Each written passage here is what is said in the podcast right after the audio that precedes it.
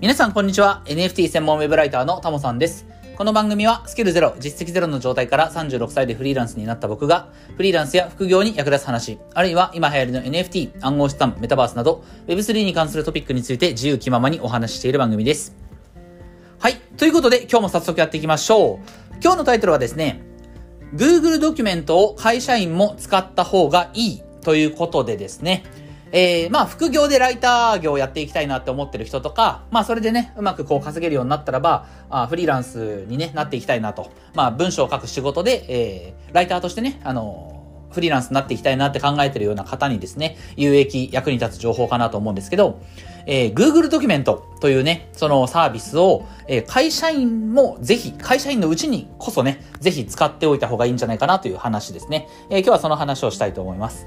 えっ、と、本当はですね、今日はね、まあ、NFT の話、今大きく、この1日2日で流れが変わっているじゃないですか。あの、マニフォールドっていうサービスですね。あれを使って、えー、自分自身でもちょっと NFT を発行してみたいなと。なんだかんだ今までね、自分で NFT を作るっていうことを手掛けようとしたものの、結局ね、えー、自分で NFT を作るっていうことができてないので、えー、マニフォールドを使ってね、あとはそのマニフォールドで NFT を発行するにあたって、えー、用意する画像はね、あの、ミッドジャーニーっていう AI を生成する、あ、AI じゃない、イラストを生成する AI がありますから、まあ、ミッドジャーニー以外にも多分ね、あの、画像生成できる AI のツールはあると思うんですけど、まあ、そこまでら辺あんまり詳しく調べてないので、まあ、一通り、えー、まあ、最近ね、やっぱりこの、昨年の12月とかこの1月にね、AI がだいぶこう、ユーザーが利用できるレベルでいろんなサービスが出てきてて、まあその中でね、まあミッドジャーニーは前からありますけれども、その画像生成の AI ツールもとりあえず一通り調べて触ってみて、えそれとね、マニフォールドを掛け合わせて、ちょっと NFT 作ってみようかなみたいなね、本当はそういった話もしたいんですけれども、それをやるにはちょっと今日ね、時間がないので、えー、今日はね、まああの一応ウェブライターとして働いてるわけですから、まあ、こう、ライターをね、志す人に役に立つ話、ちょっと NFT とは離れてね、えー、そういった話もしてみようかなと思います。はい。で、えー、ただね、この Google ドキュメントっていうものですね、あの、まあ、今は当たり前に僕は使ってますけれども、ぶっちゃけこれどうなんですかね？会社員の方、Google ドキュメントとか、あと同じ Google がね、出してる Google スプレッドシート。これって使ってるのかなって思うんですけど、どうでしょうか？皆さんね。うん。えっ、ー、と、大体会社員の方っていうのは、使ってるソフトっていうのは、ワードだったりとか、えー、まあその Google スプレッドシートに当たるもので言えば Excel 使ってると思うんですけれども、まずね、ちょっと、その、要は表計算ソフトとか、えー、文書作成、ドキュメント作成ソフトとかね、そこら辺ちょっと整理しておきたいかなと思うんですよね。意外とここら辺会社員やってると、なんかこう、ワードとかエクセルを当たり前に使う。使ってるので、そのフリーランスになった時に、意外とね、クライアントさんから、あの、この形式で、Google ドキュメントで、えー、送ってくださいとか、まあ、場合によってはね、キーノートで、あの、納品してくださいとか言われることもあるんでね、えー、そこら辺ちょっとまず整理した上で、えー、Google ドキュメントについてね、お話をしようと思います。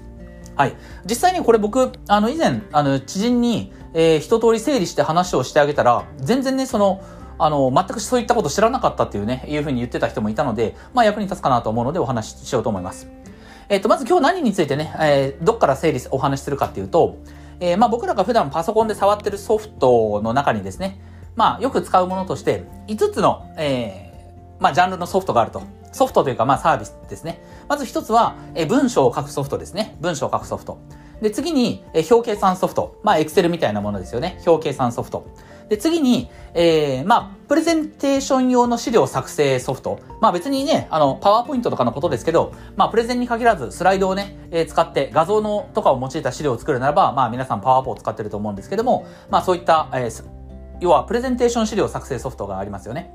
で、その次に、えっ、ー、と、メモがありますね。えー、皆さん、このスマホ使ってる方は、iPhone とかね、使ってる方は、その iOS にもともと備わってる、えー、メモ、メモの機能とかあると思いますけど、まあ、メモの機能がありますよね。そして、えっ、ー、と、ブラウザがありますよね。えー、インターネットで検索をするときのブラウザ。この5つがありますと。まずね。えー、文字、文書作成、表計算、えプレゼン資料、メモ、ブラウザと。で、え、皆さん大体これに関して使ってるのは、まあおそらく会社でね、会社から与えられたパソコン使ってる人は、大体マイクロソフトの作ってるこれらのサービスを使ってるんですよ。いいですか？ちょっとここでね、あの皆さん縦軸横軸に、こう、項目を並べるようなね、なんか表をイメージしてほしくて、まあリーグ戦の総当たりみたいなね、感じの表を用意してほしい、あの、イメージしてもらいたいんですけど、縦軸に、例えばね、えー、今の、えー、項目を並べると。文字、えー、文書作成ソフト、表計算ソフト、えー、プレゼン資料作成ソフト、メモ機能、そしてブラウザーと。これがね、あの、縦軸になりますと。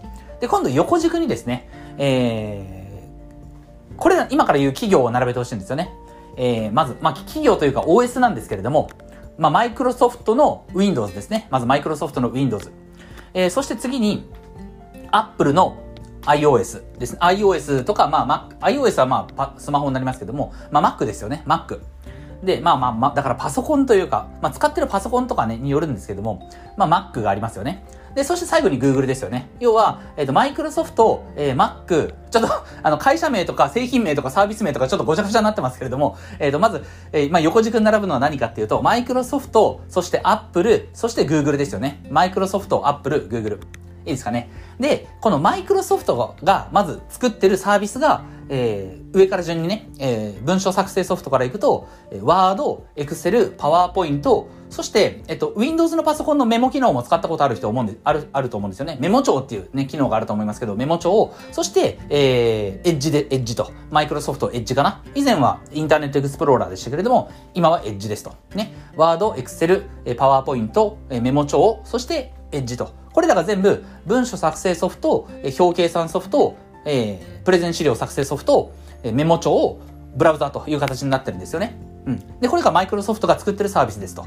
で、このマイクロソフトのサービスを使ってる人がたまたま今この世界には多いから、皆さんそういったね、なんかこう、ワードは表計、あの、ワードは文章作成ソフトなんだとか、エクセルは表計算ソフトなんだっていうことをあんまり意識せずにね、えー、普通に使ってると思いますけども、要は他の会社、要は、ここで言うと、アップルとグーグルも、割とそういうメジャーにね、使われてる、えー、文章作成ソフトとか表計算ソフトを作ってますよっていうことなんですよ。うん。要は、え、縦軸にそのサービスを並べて、横軸に、え、各企業を並べると、え、それぞれの会社がそれぞれの機能を持ったソフトを作ってるっていうことが理解できるんですよね。で、例えば、アップルだと、まず、えー、ワードにあたるね、文章作成ソフトが、えー、何かっていうと、まあ、さっきちょっと名前出しましたけども、あ、さ、あ、ごめんなさい。さっきちょっと名前間違えちゃったんで、さっきキーノードって言ったな。うん。えっとね、えー、ワードにあたる、要は文書作成ソフトで、アップルが作ってるものは、 Pages ですね。あの、ページ、要はページをめくるのページですけど、それに S をつけて、 Pages っていうのが、えー、アップル版の、えー、文章作成ソフトになりますね。で、えっ、ー、と、表計算、つまり Excel に当たるのが Numbers ってやつですよね。これ多分ね、iPhone 触ってる人は、持ってる人は、多分ね、この Pages とか Numbers で見たことあると思うんですけど、で、多分、これなんだろうと思って、なんか、や、ただ容量食ってるだから、だけだから、もういらないと思って消した人もいると思うんですけど、まあ、Pages が文章作成、Numbers が表計算、つまり Excel に当たるものですね。で、その次に PowerPoint に当たるものが Keynote ですと。ね、スライド作成のソフトが Keynote。えそしてメモはおそらく iPhone 使ってる人はみんな使ってると思いますけど、メモは普通にメモっていうのがありますね。これが、えー、マイクロソフトでいうところのメモ帳にあたります。メモですね。えそして最後に、えー、ブラウザーは、えー、サファリだということですね。うん、要は、マイクロソフトエッジとか、まあ、かつてはインターネットエクスプローラーでしたけれども、それに当たるものがサファリ。うん、アップル、アップルが作ってる、えー、その、検索ソフトが、えー、ブラウザがサファリっていうことですよね。はい。で、その次に Google ですけれども、えっと、Google は、えー、どんなものを作ってるかっていうと、えー、まず文章作成、ワードに当たるものが、まあ今日ちょっとお話をしたい、ね、だいぶ前置き長くなってますけど、えー、今日お話ししたい、えーまえー、Google ドキュメントですね。Google ドキュメントが文章作成ソフトですと。で、次に、えー、Excel に当たる表計算ソフトが Google スプレッドシート。これね、結構使ってる人、フリーランスだとね、使ってる人多いと思いますけども、会社員はね、この Google スプレッドシートってほんと使わないんですよね。僕がその会社勤めしてた時も、データのやり取りとかもね、基本的に Excel でやってたので、えー、スプレッドシートほとんど使って、使ってなかったんですけども、えー、Google スプレッドシートですと。で、えー、表計算じゃな、じゃなかった。えっと、ごめんなさい。えー、パワーポイントに当たるやつですね。スライドを作るやつが、えー、Google スライドですね。あれ Google スライドだったっけ？名前、ちょっと忘れちゃった。合ってるっけ？えー、グこれ全然使わないんでね、ちょっと忘れちゃったけど、Google スライドですね。うん。パワポに当たるのが、えー、Google スライドと。えー、そして、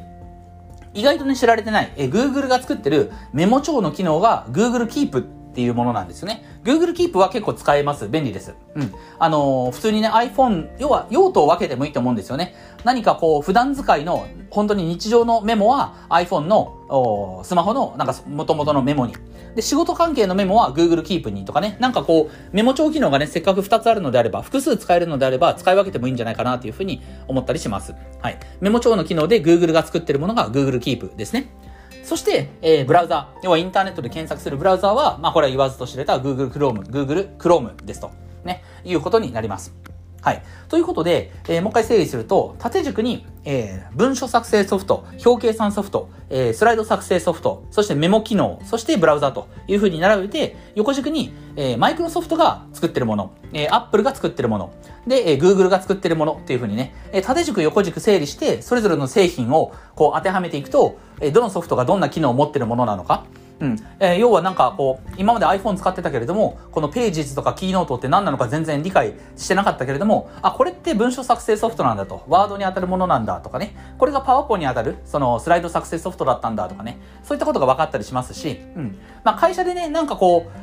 僕も会社員時代、エクセルがほとんどだったんですけど、たまにね、なんかスプレッドシートにこれ入力してくださいとか言われてね。で、スプレッドシートってなんだろうって思ってたんですけど、あ、これが要は、えっと、Google が使っ、作ってる、えー、エクセルに当たるものなんだとかね。こういった風にちょっと体系立ててというかね、整理して、えー、理解すると、えー、それぞれのソフトの機能とか役割もね、えー、理解しやすくなると思いますんで、改めてね、ちょっと言葉だけで理解できなかった人は、縦軸横軸それぞれ書いて、えー、まあ今日お話しした内容をね、それぞれ当てはめて、えー、どのソフトが、あどの役割を持ってるのか、うん。えー、MacBook を買ったらなぜデフォルトでこのソフトが入ってるのか、えー、Google の Chromebook を買ったらなぜこの機能が入ってるのか、要はその会社がね、それぞれの会社が作ってるソフトがデフォルトで入ってるわけですから、えー、そういったこともね、理解できるようになると思います。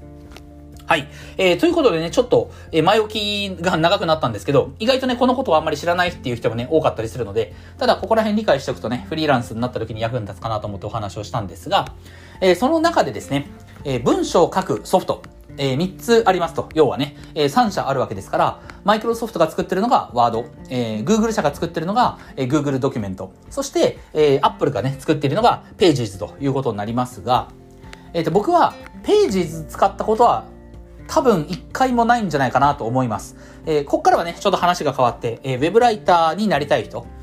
まあ、ブログを書くってなったらちょっとね、あの、全然話が変わってくるんで、最初からね、自分の WordPress とかノートにね、書き、書あの書き込んでいけばいいので、別にその、Google ドキュメントとか使う必要ないと思うんですけど、まあ、下書きに使ってもいいと思いますけどね。うん。ただ、えっと、ライターをやってると、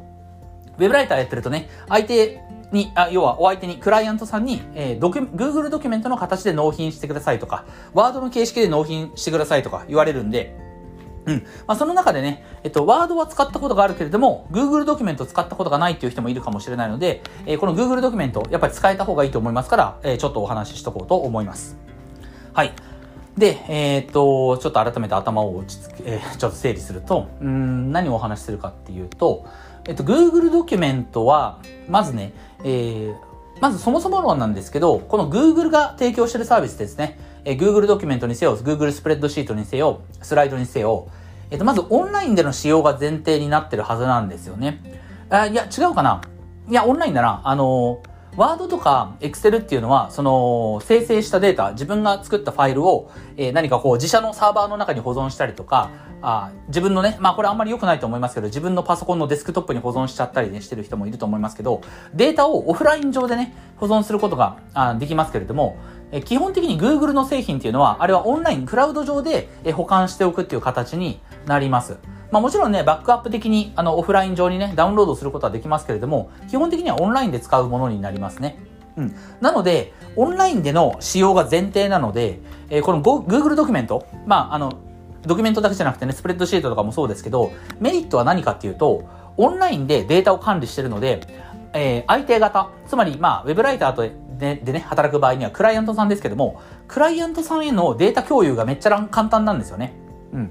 えー、まあ多分イメージすればわかると思うんですけど、ワードのデータ、ワードでさ作ったデータを誰か相手にね、送ろうとした時には、まあメールとかね、チャットとかで送る時には、添付データ、添付ファイルっていう形でデータそのものを送ることになると思います。ね。で、毎回毎回その、なんだろう、やり取りをしながらデータを更新していくと、結局どれが、あの、最新のデータがわかんなくなったと。なんか、データナンバー1とかナンバー2とかね、えー、最新とか、えー、最、最新の後に最終生とかね、あるいは日付を振ったりとか、でも同じ日に、あの、何回かやり取りをしたら日付だけだと、あの、どれが最新かわかんないので、えっと、何に、何月何日の1番とか2番とかね、A とか B とか、えー、そういった風にデータ名、ファイル名をね、こう工夫して、どれが最新かを管理するみたいなことがあったりすると思うんですけど、えー、まあ、それってすごい面倒くさいじゃないですか。ワードとかね、あの、エクセルを使うときにそれってすごくめんどくさいと思うんですけど、えっと、Google ドキュメントとか、まあ、Google スプレッドシート、まあ、ドキュメントにしましょうか。えー、Google ドキュメントは、えー、インターネット上に、ウェブ上に全部データが残ってるので、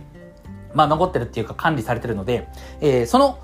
例えばデータを送るときですね、えー、ワードファイルみたいなね、文章を作成したファイルそのものを送る必要がなくて、えー、要は URL を送るだけで相手に届けられる、届けられるということなんですよね。自分が、えー、要はネット上に、クラウド上に作成した、Google ドキュメントを使って作成した文書ファイルのデータ、文書データの URL を相手に送ると。もうその URL を送って相手もそこから URL から、えー、入っていけば、あ普通にファイルを開くことができるという形になってます。うん。まずここが一ついい点ですよね。実際のデータを送らずとも URL のやり取りだけで、リンク先をね、送るだけで、えー、情報のやり取りができるっていうね。これがすごい Google ドキュメントのやっぱり使い勝手のいいところだなっていうふうに思います。まあもちろんね、バックアップが残んないとかね、まあ残んないことはないんだけれども、まあ本当にそのワードに比べると、あの、オフラインでね、ワードのデータのいいところは、オフラインで管理してるデータは、例えば自分のパソコンに残ってるデータはね、絶対自分が触らない限りは、勝手に書き換えられたりとか、えー、編集されたりとかしないので、その点はいいかもしれないですけれども、うん。ただ Google ドキュメントもそこはね、一応改善、あの、なんだろう、対策というか、うまくできてはいます。えー、それがね、Google ドキュメント二つ目のメリットなんですけれども、えっ、ー、と、提案モードっていうのがあるんですね。うん。要は、えっと、ワードでね、えー、修正指示とかを出したときには、なんだろうな、ワードのコメント機能とかで、えー、こう修正、赤を、赤が、を入れていただいたものを、さらに再度送り返してもらって、それを修正するみたいなね、ことになったりしますけれども、えっと、Google ドキュメントには、そのネット上で、え、提案モードっていうものを使うことによって、うん、なんていうのかな、うん、元のデータを消さずとも、あるいは、なんていうのかな、うん、どこを修正したか、あの、あるいは、まあ、文字通り提案モードなので、こんな風に修正した方がいいんじゃないですかとかね、えー、要はやりとりの履歴みたいなものを、こう、元の文章を消すことなくです。そうですね。ここが大事ですね。えー、元の文章、元々のオリジナルのそのデータの内容を書き換えることなく、えっ、ー、と、新しい内容を追記することができる。えー、こういった内容に書き換えた方がいいんじゃないですか？みたいなことを追記することができる。これなかなか言葉で言うの難しいですね。これ、あの、しゃ言葉で伝えるのここまで難しいと思わずに今日、あの、喋り始めましたけども、いや、実際に触ってみないとちょっとイメージつかない部分があると思うので、えー、ちょっとね、触ってみてもらったらいいんじゃないかなというふうに思います。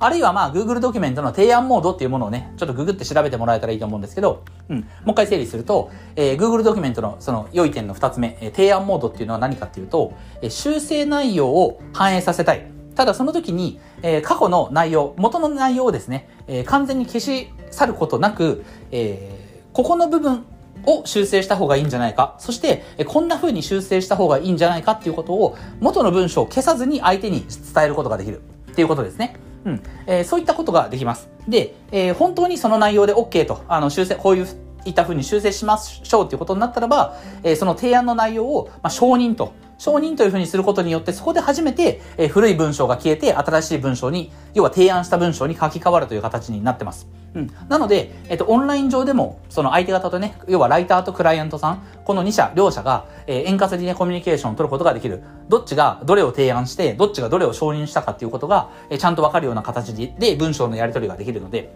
うん。えー、この機能があればね、その、まあ、ワードみたいに実際にこう、あの、オフラインのデータを保存しておかずとも、まあ、なんていうのかな、こう、双方が、あ内容を提案して、双方が、えそれぞれ承認をするみたいなね、形で、えスムーズに文章を作っていくことができるので、えこの機能はね、あの、ぶっちゃけ Web ライターやっていくんであれば、あの、使えて損はないというか、あの、ワードだけだとね、多分、そのうちしんどくなってくる部分があると思いますので、えー、ぜひね、えー、Google ドキュメント、まあ、それに付随して Google とね、えー、提供してる他のサービス、まあ、せめてスプレッドシートかな、ああたりはね、ぜひ使えるようになった方がいいんじゃないかなと。えー、フリーランスになっていくにあたってね、あの、ライターじゃなかったとしても、Google ドキュメントと Google スプレッドシートぐらいは使えた方がいいと思いますので、えー、ぜひね、触ってみていただけたらいいんじゃないかなと思います。はい。えっ、ー、と、改めてね、ちょっと最後整理しておくと、Google ドキュメントの利点としては、えっ、ー、と、まず一つ目が、えー、データをね、送らなくても、えー URL、リンクだけ送ってね、え相手にデータを共有することができると。えそして二つ目が、え